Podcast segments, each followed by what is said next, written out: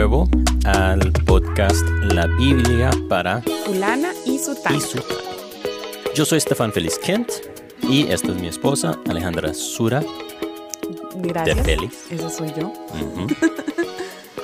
Y hoy estamos en Juan capítulo 9 y vamos a leer los versículos 1 al 12.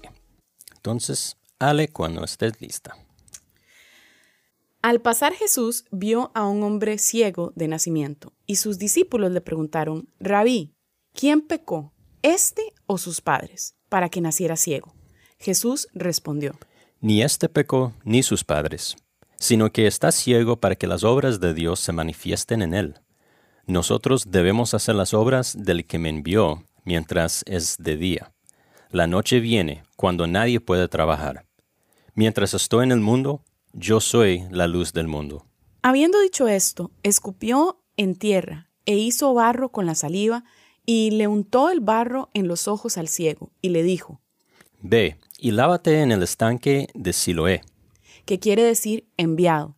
El ciego fue, pues, y se lavó y regresó viendo. Entonces, los vecinos y los que antes lo habían visto que era mendigo decían, ¿no es este el que se sentaba y mendigaba? Él es, decían unos. No, pero se parece a él, decían otros. Él decía, yo soy. Entonces le decían, ¿cómo te fueron abiertos los ojos? Él respondió, el hombre que se llama Jesús hizo barro, lo untó sobre mis ojos y me dijo, Ve al estanque de Siloé y lávate. Así que fui, me lavé y recibí la vista. ¿Dónde está él? le preguntaron. Y él les dijo, no lo sé. Ok. Muchas gracias. Hermosa lectura. Gracias. Bueno, hoy vamos a tocar uno de mis temas favoritos en, de la teología. Y es la teología del sufrimiento. Entonces aquí Juan hace un, un cambio de escenario un poco, ¿verdad? No de lugar necesariamente, porque Jesús sigue estando en Jerusalén, porque acaban de estar celebrando la fiesta de los tabernáculos. Y ya terminó, ya pasó el, el- el último y gran día de la fiesta. Y Jesús tuvo toda esa, esa discusión con los líderes religiosos y el grupo de oyentes que estuvieron ahí. Pero viene básicamente peleando con los líderes que siguen en su obstinada ignorancia Totalmente. Y llegamos al capítulo 9 y sigue eh, recto. No hay ningún indicio de un, de un cambio de, eh, de lugar, de tiempo, nada así. Sí. Simplemente el 859 dice entonces tomaron piedras para tirárselas, por- porque dijo, antes que Abraham naciera, yo soy. Entonces tomaron esas piedras para tirárselas, pero Jesús se ocultó y salió del templo. Entonces sale del templo y de una vez en el 9, al pasar Jesús vio a un hombre ciego de nacimiento. Pregunta número uno. Y ac- acuérdense que una de las claves para el buen estudio bíblico es hacerle buenas preguntas al texto. Y muchas preguntas, Sí. ¿ok? Aunque sean muy obvias. Aunque veces. sean muy obvias. Y con el tiempo uno, uno crece en su, en su discernimiento en cuanto a cuáles preguntas valen la pena hacer y, y cuáles no tanto. Así es. Pero eso es, es- simplemente viene con la práctica. Pero entonces aquí yo tengo una pregunta. ¿Cómo supo Juan que ese ciego había sido ciego de nacimiento? Nada dice nada de- del hombre. Simplemente Jesús vio a un hombre ciego de nacimiento. Ahora, puede ser que no lo sabían en el momento, porque Juan está escribiendo después del hecho, de los hechos, eh, mucho después. Entonces, em, tal vez por lo que sigue, se dieron cuenta, ah, bueno, ese hombre Sí. ha sido ciego desde nacimiento. O tal vez lo supo Jesús. Y Jesús se lo, se lo dijo a, a sus discípulos, o quién sabe. Pero es una pregunta, ¿verdad? Porque el texto no, no dice cómo lo supieron. Por lo menos no hasta el momento. Entonces sus discípulos le, le preguntan, Rabí, ¿quién pecó, este o sus padres para que naciera ciego. Ah, ok. Entonces ya tenemos otra pista en cuanto a el conocimiento de los discípulos y o sea, de la historia de este hombre. Ok, entonces ya sabemos, o sea, inicialmente hicimos la pregunta, ¿cómo supo Juan, escribiendo esto, que el hombre había nacido ciego? No sabemos, no tenemos ninguna idea. En el siguiente versículo ya sabemos que en ese momento ya los discípulos sabían que ese hombre había nacido ciego. Sí. Ok, entonces em, que Juan, por su investigación, hubiera recibido la- e- esa información después de los hechos, sabemos que no es una opción. Ya descartamos esa opción.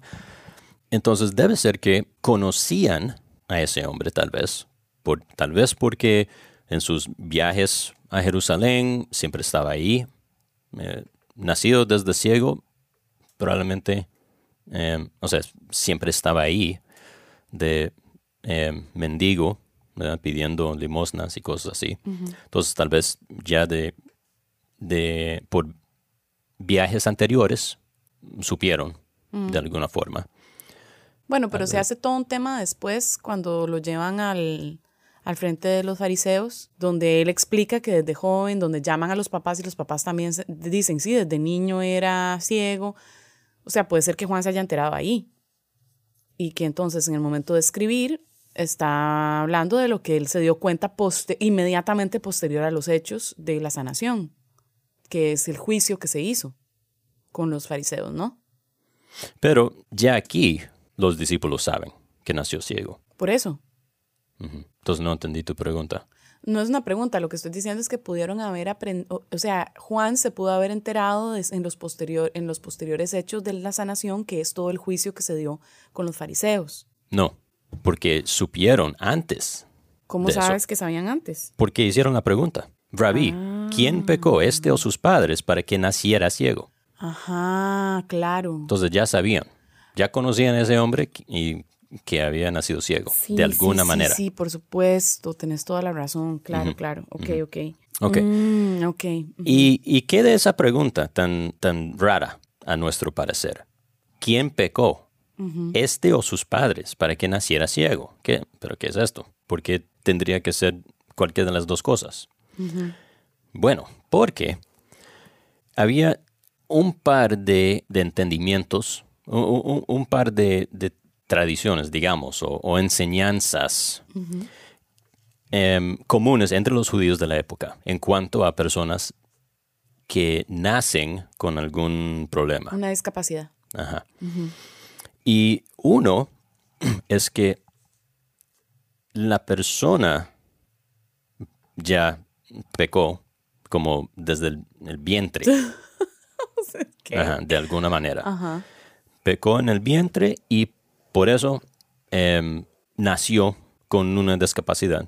Otra cosa es que los, eh, los papás habían pecado Sí. y por el pecado de los padres, los hijos sufren, pagan las consecuencias. Wow. Qué heavy. O sea, yo creo que hay que hacer una pausa por un momento y pensar en estas creencias. Uno que no tiene hijos con discapacidad, tal vez no se puede imaginar, ¿verdad? Pero yo creo que incluso hoy, hoy todavía, tenemos, o sea, yo conozco muchos casos de personas que sienten que hicieron algo malo y que por eso sus hijos tienen autismo o nacieron sin una manita o, o sea, con algún problema congénito. O sea, yo creo que hay gente que todavía cree eso. No, no creo, lo sé porque lo he visto. O sea, he, he visto y he consultado en casos con los consejeros de mi equipo, de consejeros bíblicos, que, o sea, vemos personas que se sienten un gran ¿verdad? Dolor, especialmente personas que han tenido una vida como muy loca antes de tener a los hijos.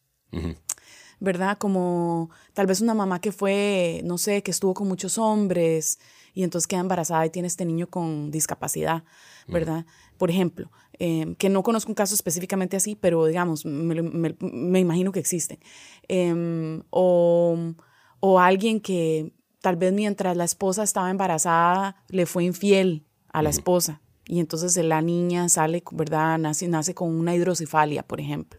O sea, em, creo que muchas personas todavía hoy piensan que Dios de alguna manera está castigando a través de la discapacidad. No solo eso, sino que, bueno, ya esto tal vez me salga un poco del tema, pero creo que es un, tema tan relevante, este, que es, digamos, cómo vemos la discapacidad, incluso los cristianos hoy, ¿verdad? Como si fuera, como si Dios de alguna manera em, está no tenemos suficiente fe, por ejemplo, y porque entonces estamos orando para que Dios sane, ¿verdad? Pero Dios no sana, entonces posiblemente no tengo suficiente, suficiente fe. O sea, lo que rodea la discapacidad desde el punto de vista teológico es muy pesado. Entonces siento como que Dios puso esta sección en particular aquí y esta conversación para abrirnos los ojos a sus seguidores y que veamos realmente, o sea, Jesús y los evangelistas se salieron de su, ¿verdad? O sea, se, metieron en este tema directamente y hay tantas preguntas que tenemos sobre el Señor.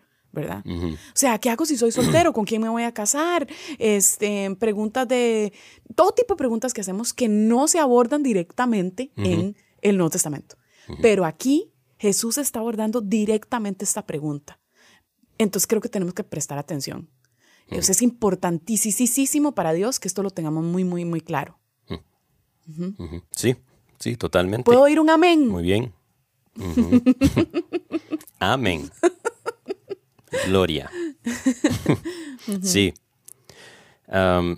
y una cosa en, común entre las dos, los dos puntos de vista en cuanto al origen de ese nacimiento ciego es que creían que sí o sí había una causa si alguien estaba sufriendo em, de algo, especialmente si nació eh, con problemas, con una discapacidad o, mm. algo así.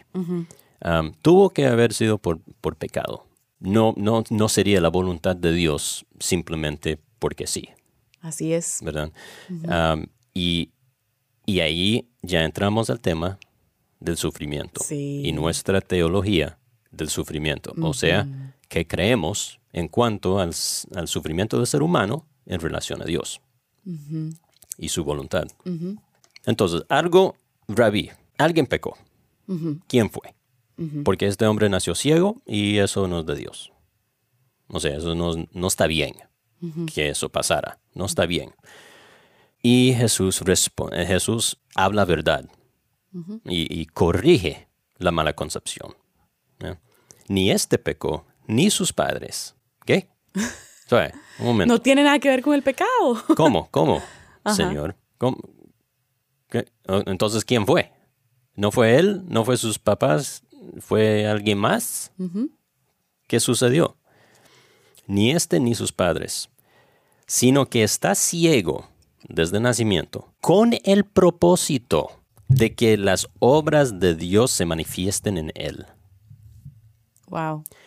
Este hombre, probablemente no joven, porque el texto no lo dice y, típicamente lo hace, entonces digamos que está mayor a los 30 años probablemente, ha estado sufriendo horriblemente, no, no has nacido ciego en Estados Unidos hoy en día, en, en una familia pudiente.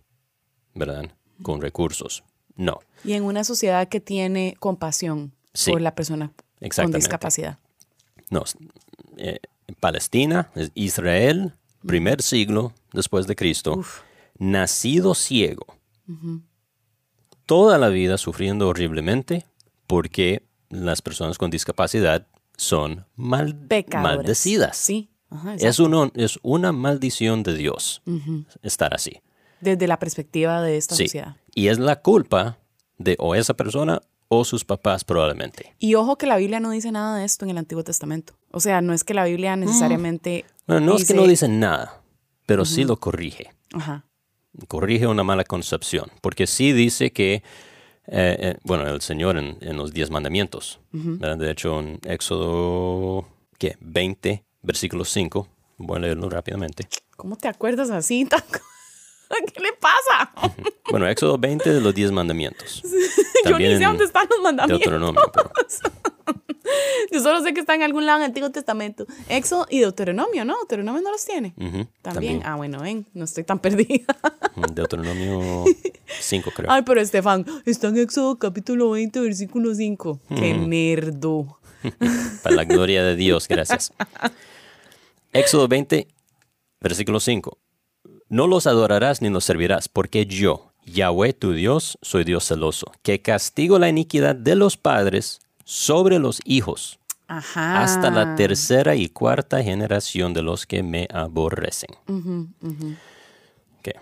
Entonces, pudo haber sido por el pecado de los papás, abuelos, bisabuelos, tatarabuelos. Entonces, Pero ajá, sí. Por favor. los israelitas se agarraron de eso Ajá, ajá. para decir, ah, bueno. em, La discapacidad es por y el hubo pecado de un los dicho. Hubo un dicho que sale en Ezequiel. Ajá. Perdón, Ezequiel. Siempre hago z Ezequiel. como en inglés. Ezequiel. Ezequiel. El dicho era algo como, los padres comen uvas agrias y se rechinan los dientes de los hijos. O se Se rech- rechinan los dientes de los hijos. rechinan los dientes de los Ajá. Rechinan. Sí, como que sienten la, la, la, eh, ajá, la grura. Sí, eso, exactamente. Sí. Ese era un dicho. Qué interesante. Probablemente em, a partir de los diez mandamientos. Pero en Ezequiel, el Señor dice, ya no más se, se dirá ese dicho, Mm, porque yo castigaré al pecador. sí. Si, si los papás hacen bien y el hijo mal, o la hija mal, entonces el hijo o la hija pagará por, por sus pecados y viceversa. Aquí nuestros amigos nos están diciendo a los hijos les da la dentera. ¿La No sé qué es dentera. A, A la los hijos dentera. les da la dentera. Ok. Sí. Nuestros amigos que nos, nos escuchan son nuestros amigos que nos, nos siguen en Instagram, que están en estos momentos escuchando live, en vivo, esta grabación. Entonces, si quieres escuchar en vivo nuestras grabaciones, puedes seguirnos en Instagram, alesura, arroba alesura o arroba. Instagram.com. En Instagram.com, sí. Este, ¿Sabes qué? Que me parece muy importante eso que estás diciendo de Éxodo y todo, y que dicha que, que hiciste esa aclaración de lo que yo decía, porque em, nada más quiero agarrar una, una enseñanza ahí cortita. ¿Cómo leemos muchas veces la Biblia, verdad? O el texto, en este caso, los, este, lo- los, eh, los judíos leen Éxodos 25 y, y ellos dicen, a ver, esto es lo que significa. Y entonces de ahí se forman toda una creencia que afecta de una manera muy real a las personas. Y así somos en la, en la- en la iglesia. Agarramos cualquier texto y le ponemos todo este significado que realmente no es lo que el texto está diciendo. El texto está diciendo una cosa, pero no nos preguntamos, no es, no es nada más de decir, como tú me has dicho en el pasado, Ale, no es lo que dice la Biblia. La pregunta no es qué dice la Biblia.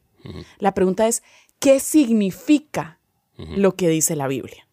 Es una gran diferencia. Exactamente. ¿verdad? Entonces, ¿qué significa Éxodo 25? No es nada más que lo que dice, porque de lo que dice yo me puedo inventar lo que a mí se me dé la gana, ¿verdad? Pero no, hay que, hay que echarse para atrás y decir, ok, un momento, ¿cómo, ¿cómo entiendo esto? Y cómo lo entiendo según el contexto y et- etcétera, ¿verdad? O sea, hay, hay mecanismos entendidos universalmente de interpretación de la lectura en general y de la lectura de la Biblia en particular que debemos de poco a poco ir aprendiendo. Así es. ¿Quién dice Sí, amén? buenísimo. Buenísimo. Necesita usted decir amén. Ahí es donde a usted le toca decir amén. Los oyentes dirán amén, Amén. mientras escuchan. Entonces sí, exis- existía ese, ese entendimiento que sí viene del Antiguo Testamento, pero que ya se había corregido en el Antiguo Testamento, Wow. pero aquí sigue. Mm, Aquí sigue porque la discapacidad es una maldición, punto y final para, para ellos. Um, entonces Jesús está totalmente corrigiendo eso. Eh, corrigiendo eso y hablando la verdad. No es así. Sí. A veces el sufrimiento es simplemente la voluntad de Dios para su gloria. ¿Cómo podría ser para su gloria? Bueno, sigamos aquí con el pasaje. volviendo a- a- al contexto de este hombre nacido ciego, él habría sufrido, sufrido enormemente en su cultura de, de aquella época, habiendo nacido ciego. Probablemente su familia también había sufrido, porque quién sabe si, si fue él o sus papás. Y si fueron sus papás, sus papás son pecadores. y, y es un estigma. Todo el mundo conocía, todo el mundo de, de Israel, de, digo, de Jerusalén, probablemente conocía a esta familia. Sí. Conocían a ese hombre, conocían a sus papás, los pecadores, porque son los que tienen un hijo discapacitado. Y con lo sabemos porque versículo 8 lo dice. O sea, los vecinos están hablando de él y dicen, "Eh, pero es que este que estaba sentado aquí, todo el mundo sabía quién era él. Sí. Sí. Y eh, entonces vivió sus décadas de vida siendo despreciado, echado de menos, mendigando en las calles de Jerusalén para sobrevivir, porque era la única manera. O sea, no, no existía esta, esta cosa que tenemos hoy en día de, de la, la igualdad de trabajo. O sea, que Derechos del trabajador Sí. y cosas de ese Sí, tipo. exactamente. No, tenías una discapacidad, ibas a vivir en la calle. Y eh, eso era.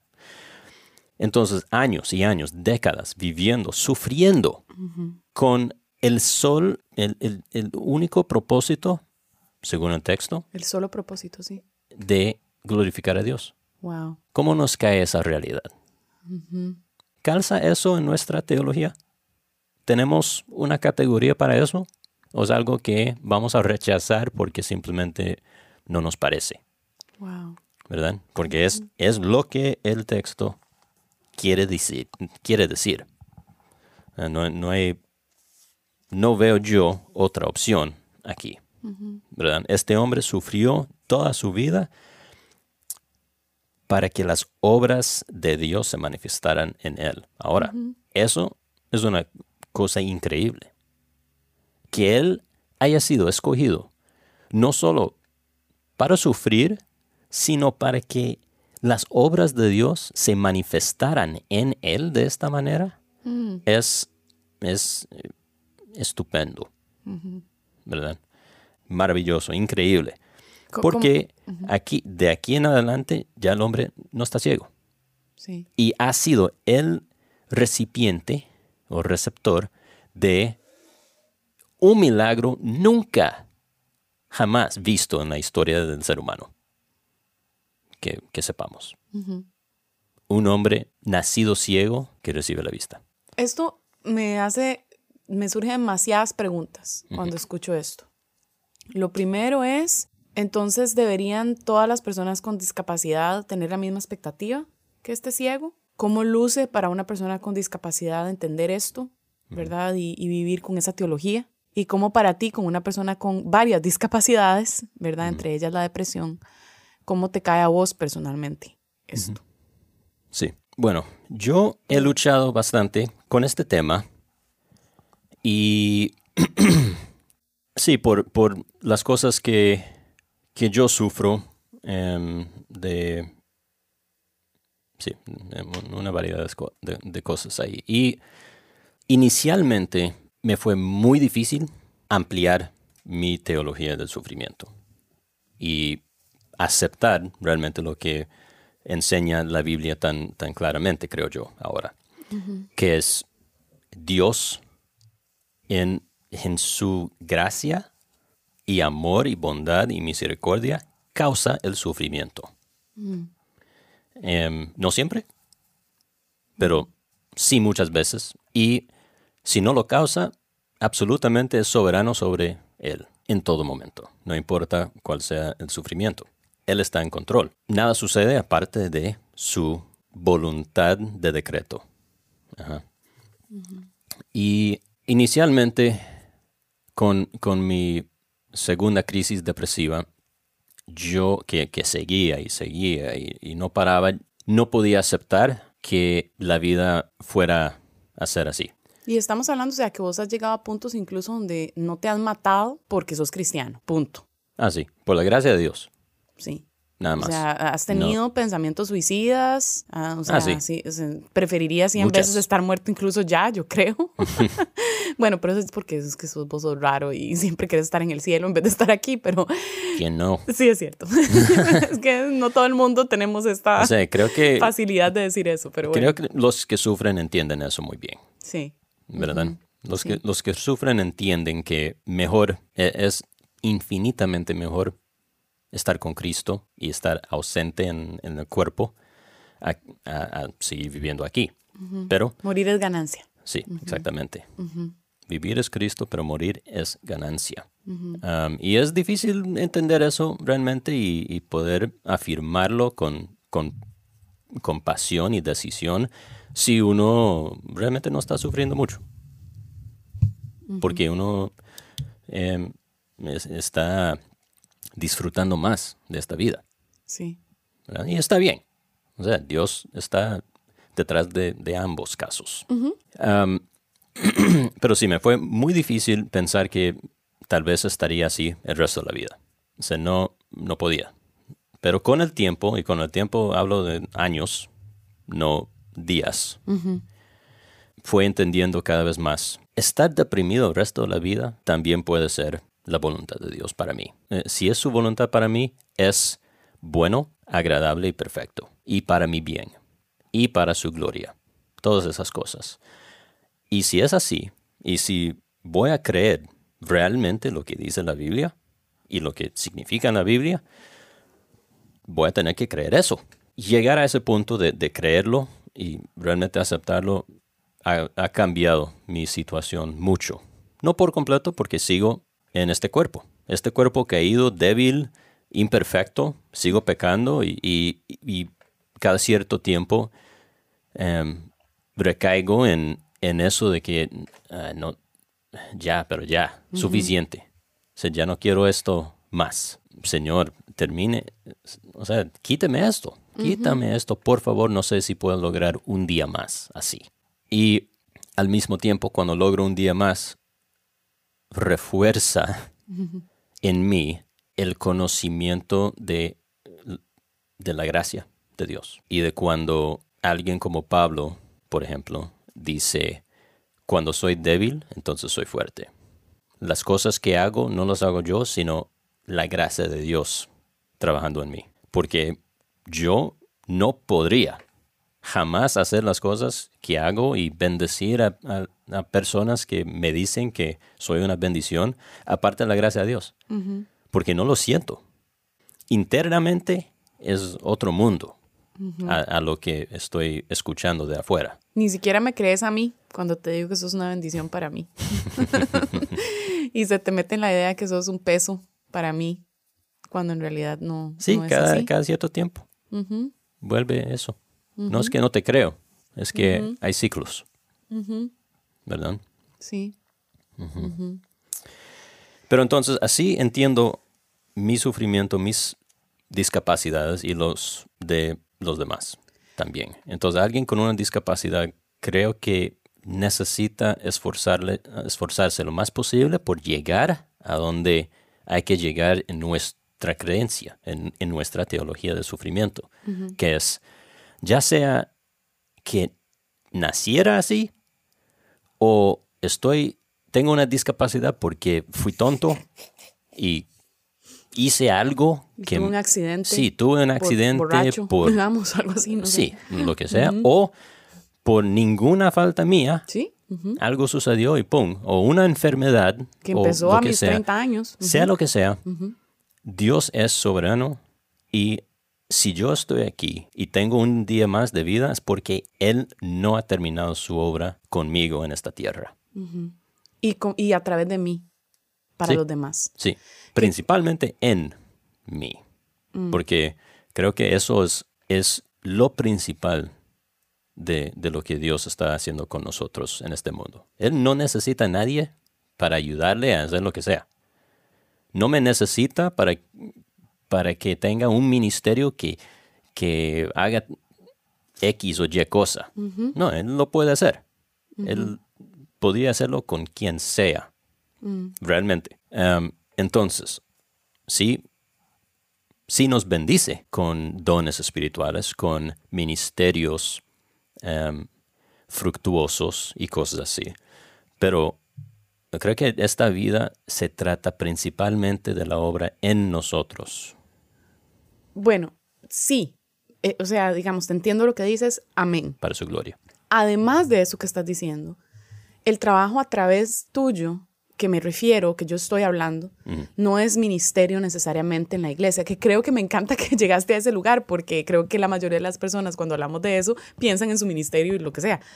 O sea, yo estoy hablando del trabajo que Dios está haciendo a través tuyo en mí, por ejemplo, tu esposa, ¿verdad? Que estoy a la par tuyo y que con el tiempo he tenido que aprender y, Dios ha usado tu sufrimiento, tu enfermedad, en que yo le diga adiós a expectativas o a sueños o deseos que yo tenía que creía que me iban a hacer feliz, como por ejemplo tener un esposo que siempre estuviera dispuesto a salir los fines de semana, a salir con amigos, a irnos de viajes si tenemos la plata, ¿verdad? Ir a bailar. De ir a bailar, exacto. ¿Por qué? Porque mi esposo necesita irse a dormir a las ocho y media de la noche, porque si no duerme sus ocho o nueve horas, al día siguiente amanece hecho pedazos y la pasa muy mal, ¿verdad? O porque tengo un esposo que si se sale de su estructura, lunes, martes, miércoles, jueves, viernes, sábado y el descanso de domingo y tiene que ser de tal hora a tal hora, si se sale de esa estructura, entonces él más bien se abruma. Se abruma, exacto, ¿verdad? Un esposo que no, poco a poco, y recientemente son cosas que he ido aprendiendo, ¿verdad? Como no le voy a pedir que me ayude con los platos, que limpie la cocina, que ordene la casa, que, aunque vos no sos desordenado, la casa se desordena porque en realidad principalmente soy yo la desordenada, pero, o sea, las cosas que, que un esposo normal, ¿verdad? Haría y podría hacer sin problemas, sin sentirse completamente abrumado, ah, para vos es como no, o sea, yo necesito, si yo puedo y yo quiero, pero ¿cómo me ayudaría si no tuviera que hacer esto? Porque así mi mente se puede centrar en una cosa y no me siento abrumado precisamente. Entonces son cosas que vos me dijiste recién, ¿verdad? Que te pregunté qué puedo hacer para ayudarte en tu, en, tu proceso de depre más en estos días, ¿verdad? ¿Qué puedo, ¿Cómo puedo servirte más, mejor? Y me dijiste, me encantaría que hicieras más cosas en la casa y yo menos. Otra persona, ¿verdad? En el pasado o en otro lugar podría decir, ¿qué es este hombre tan machista? No, no, esto se trata de discapacidad, realmente. Y para mí, aprender a morir a mí, a estar menos en redes sociales, porque necesito ordenar la casa, ¿verdad? Ah, cuando me meto en redes sociales es porque tengo un break nada más comiéndome una mandarina, ¿verdad? Pero e, esas cosas es morir a mí misma por amor a mi esposo que está viviendo este sufrimiento. Y así, en este caso, en esta familia, pero los casos varían como varían la cantidad de familias y de iglesias que hay, ¿verdad? Entonces, el Señor no está solo trabajando con Estefan individualmente, Claro. El Señor está usando a Estefan en su comunidad para que dentro de lo más cercano, la familia, exacto, acercarme a Dios, morir a mí misma, ser más como Jesús, ¿verdad? Y para nuestra iglesia también aprender a amar mejor, a servirte mejor, porque a veces ser servido es la manera de servirle al Señor. A veces ser servido y dejarse de, reconocer que yo no puedo solo es una forma de, es la, es la mayor humildad que una persona puede tener. No estoy hablando de ser servido, de que quiero que me sirvan y quiero que me hagan todo porque yo tengo este estatus y esta posición. Estoy hablando de este lugar de, no puedo, necesito que estén por mí porque yo solo no lo logro. Entonces, em, esa es otra manera en que creo que Dios se glorifica en el, en el, en el dolor, ¿verdad? Y en el sufrimiento. Sí, absolutamente. Sin duda. Amén. Y Qué linda mi esposita. Oh, I love you. Yes. Bueno. Pero conectado a eso es eh, la pregunta que, que yo me hago y que recomiendo a las demás personas que, que estén sufriendo, ya sea crónicamente o por ratos nada más. Y es, bueno, no, e, esto específicamente para, para los que, que sufren de, de algo crónico, ya sea una discapacidad física o, o mental o lo que sea. ¿Qué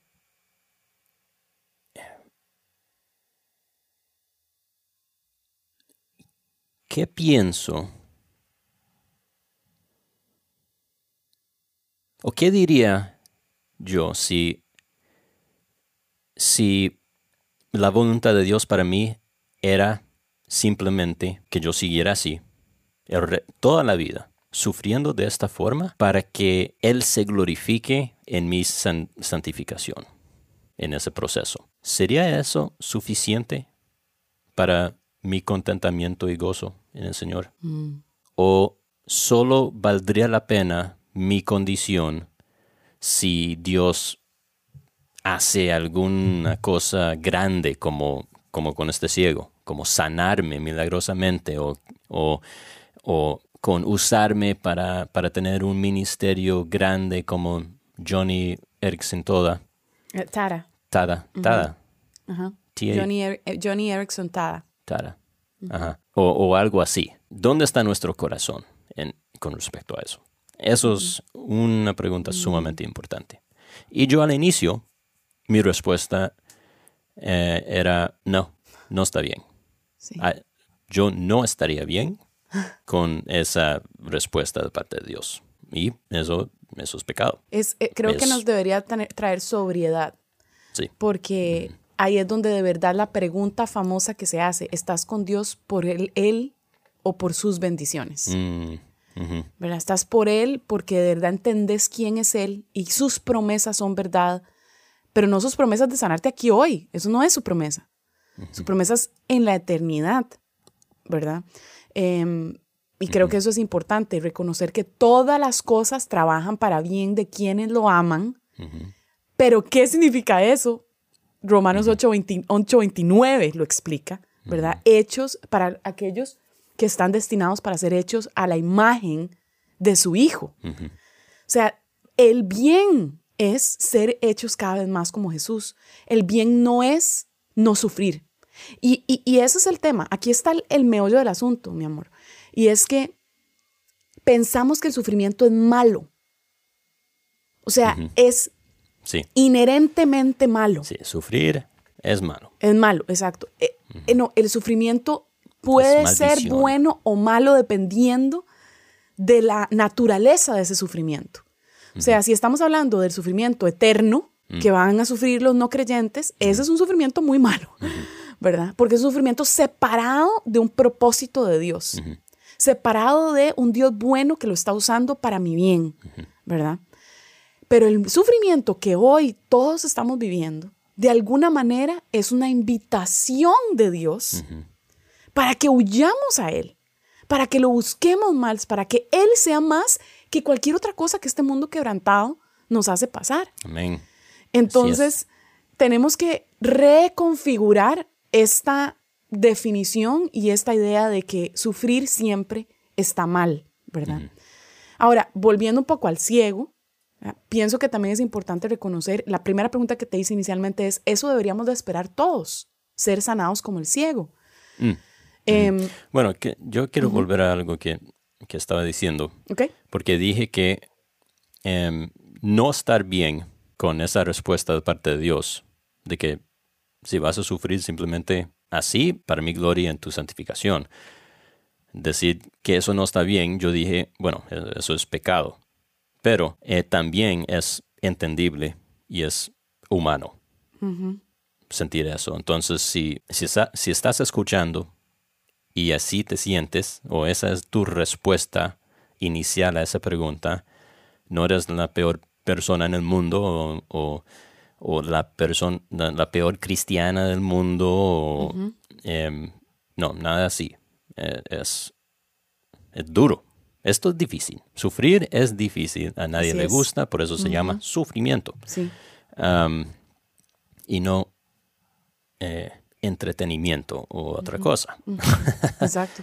no nos gusta y es, muy normal no querer estar ahí. Sí. Pero no podemos simplemente quedarnos en ese lugar. Y, el sufrimiento es como, ¿verdad? Es como, como cuando uno se está quemando. ¿verdad? Usted sufre porque se quemó y, y es un aviso, ¿verdad? Te está avisando, a- algo tienes que hacer con esto. Y creo que muchas veces a las personas Dios las bendice con ese sufrimiento que está viviendo porque yo no sé, o sea, como Pablo, por ejemplo, con su aguijón, para que no me enalteciera con estas revelaciones. O sea, Dios le está haciendo, ¿quién sabe quién sería Estefan hoy? Con todo el conocimiento, con tu expertise en hebreo y en griego, siendo y trabajando para Wycliffe, ya de por sí Las seguro luchas con tu, con orgullo solo por eso, aunque no estés, aunque estés deprimido. Pero no, es, no hubiese depresión o no hubiese todas las demás temas con los que luchas y posiblemente estarías en la luna de inflación de ego. ¿Me explico? Sí. Puede ser que el Señor, ¿verdad? Simplemente te permite vivir así para mantener o para hacer crecer ese carácter de Cristo en vos a pesar del conocimiento y del entendimiento Ujú. Puede que te ha dado de las escrituras. Y por eso dije al inicio de esta conversación que el sufrimiento es gracia de Dios. Y no importa la razón. Si uno está en Cristo, unido a Cristo, Sí. entonces cualquier que sea el sufrimiento, Dios es soberano sobre él y es gracia de Dios. Así es. Hay algunas cosas que se han dicho que me gustaría mencionar. Eh, podemos continuar la próxima semana si quieres, ¿verdad? Em. Pero hay unas cosas que se han dicho acá que están, pero buenísimo. Miguel dice... la grabación entonces. No, no, no. Sigue grabando porque quiero compartirlo precisamente con todo el mundo.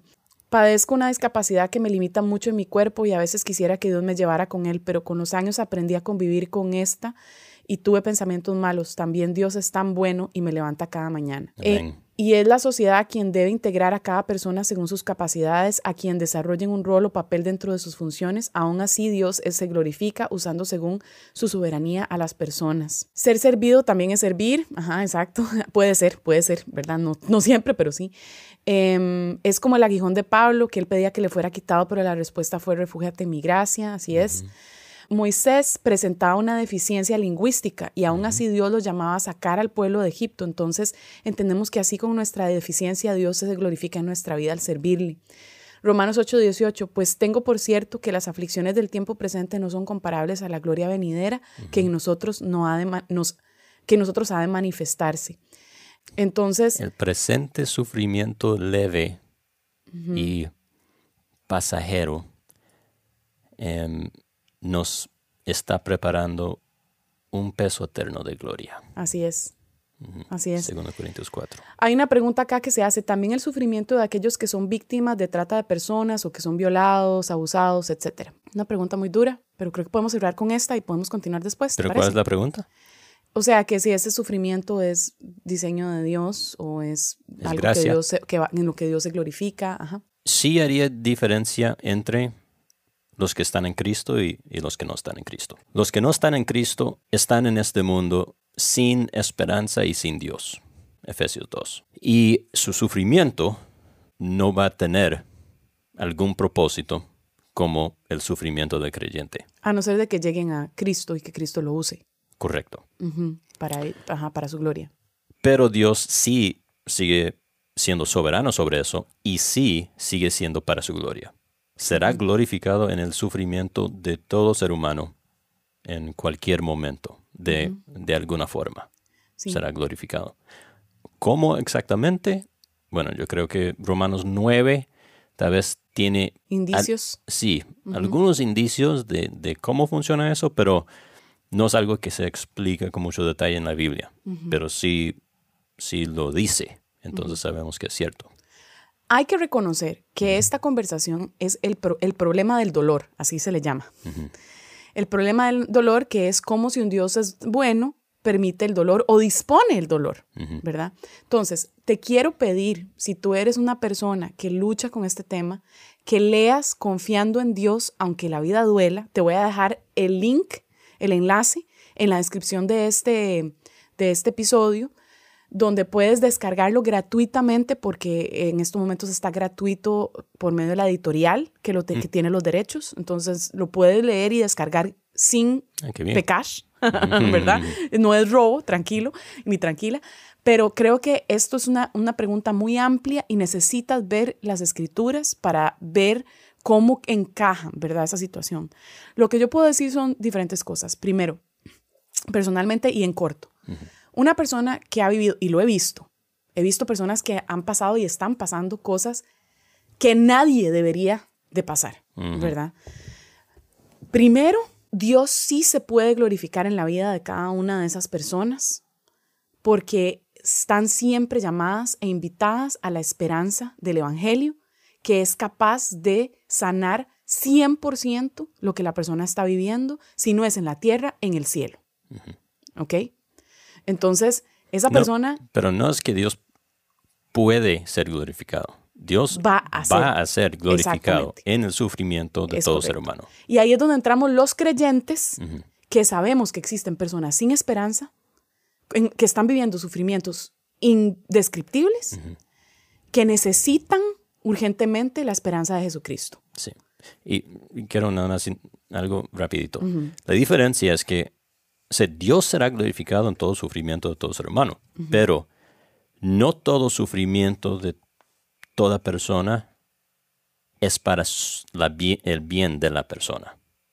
Eso solo es para los que aman a Dios y son llamados conforme a sus propósitos. Romanos 8, 28. Exactamente. esa, esa es la diferencia en cuanto al sufrimiento de, de la creyente y de la no creyente. Así es. Entonces, pero la otra cosa en que Dios también se glorifica, creo yo, que es lo que vos dijiste de Romanos 9, es que Dios es un Dios justo que demuestra que también es un Dios que es ira. Dios es amor y Dios es ira. Dios es justicia, Dios es omnisciencia, es omnipresencia, es fidelidad, 100% cada una de estas cosas. Él es la definición de estas cosas. Entonces, la justicia y la ira de Dios van a ser expuestas a toda ojo, toda lengua, toda tribu, toda nación. Algún día, toda persona que existió va a doblar rodilla ante el, el- el rey. Y lo va a hacer no solo porque Él es el rey, sino porque van a presenciar el juicio eterno de Dios contra el pecado y contra todo lo que, lo que, lo que pasa. Y eso lo glorifica, precisamente, ¿verdad? Y entonces este, eso finalmente también va a terminar siendo para su gloria. Entonces es bueno en el fondo. Es un poco duro lo que estoy diciendo. No, duro no, durisísimo. Es durísimo. Pero es la enseñanza de la escritura, ¿verdad? Para nosotros como seres humanos, y con esto termino, es casi imposible entender esto porque porque nosotros es difícil darnos cuenta de nuestro valor comparado al valor de Dios. Pon- o sea, pensamos que, que es imposible que Dios pueda hacer que nosotros los seres humanos podamos sufrir o pasar por cosas difíciles. Pero es que Dios es Dios y nosotros somos vasijas de barro. Él es el alfarero y hace lo que quiera con su creación. Y nosotros no podemos entender completamente porque no somos Dios, ¿verdad? Nosotros no estamos llamados a entender, de hecho. Estamos llamados a confiar y a amar a este Dios, que sabe más que nosotros y que es mucho mayor y sus pensamientos son más altos que los nuestros. Entonces, hay preguntas que yo misma también hago, ¿verdad? Porque como ser humano, yo no estoy llamada tampoco a decir, bueno, ustedes no son, no son creyentes, entonces salados van a sufrir, jaja. O sea, no, no. Eso no Dios- sería amoroso. Exactamente, Dios nos llama a la compasión humana por otros seres humanos y a reconocer que nadie es mejor que nadie en este plano. Pero no hagamos, no cometamos el error de pensar que Dios no es mejor que nosotros y que Él sabe más que nosotros. Sí. Él sí Y es mejor nosotros- y puede definir lo que Él quiera y hacer lo que quiera con su creación. Sí, o que nosotros seamos más valiosos o más importantes de realmente lo que somos. No, son, no somos el, el centro del universo. Entonces, hay que, hay que poner nuestro humanismo en check. Exacto, exacto. Es duro, este es un Sí. tema muy duro y por eso quiero que te invitarte a que leas Confiando en Dios, aunque la vida duela. Aquí está el enlace, te lo voy a dejar en la descripción. También C.S. Lewis escribió problema del El dolor, eh, el problema del dolor. Ujú. El problema del dolor es un muy buen libro, este, porque esto es un tema que no es sencillo, que tiene preguntas, que todavía incluso cuando te estamos hablando ahorita en este podcast, seguro me vas a decir, bueno, Ale, pero tal cosa, ¿verdad? Pero tal otra.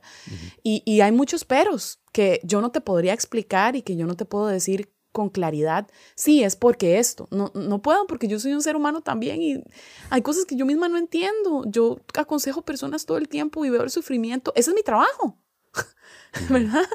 Sería más, más muy terrible que yo le diga a la persona, vea, es que usted está sufriendo porque es para la gloria de Dios. Tampoco Sí. así, ¿verdad? O sea, no seamos bestias, ¿verdad?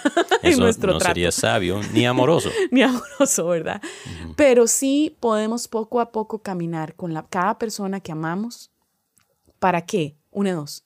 Que conozca la esperanza que tiene en Cristo y de un Dios que la ama y no solo que la ama, que ha vivido el sufrimiento en carne propia. ¿Verdad? No se nos olvide esto. Sí, hebreos. Y, y no solo eso, ¿verdad? Sino que si son creyentes que ya creen en esto y que quieren encontrarle una explicación de por qué estoy sufriendo, recordar lo que dijo Jesús en Juan 9, ¿verdad? Al, al que volveremos en el siguiente episodio. ¡Qué buen cierre! Muy bien. Muy bien, amigos. Gracias por acompañarnos en este episodio. eh, y gracias a todos los que no solo nos siguen, sino los que nos apoyan, especialmente a nuestros Patreons.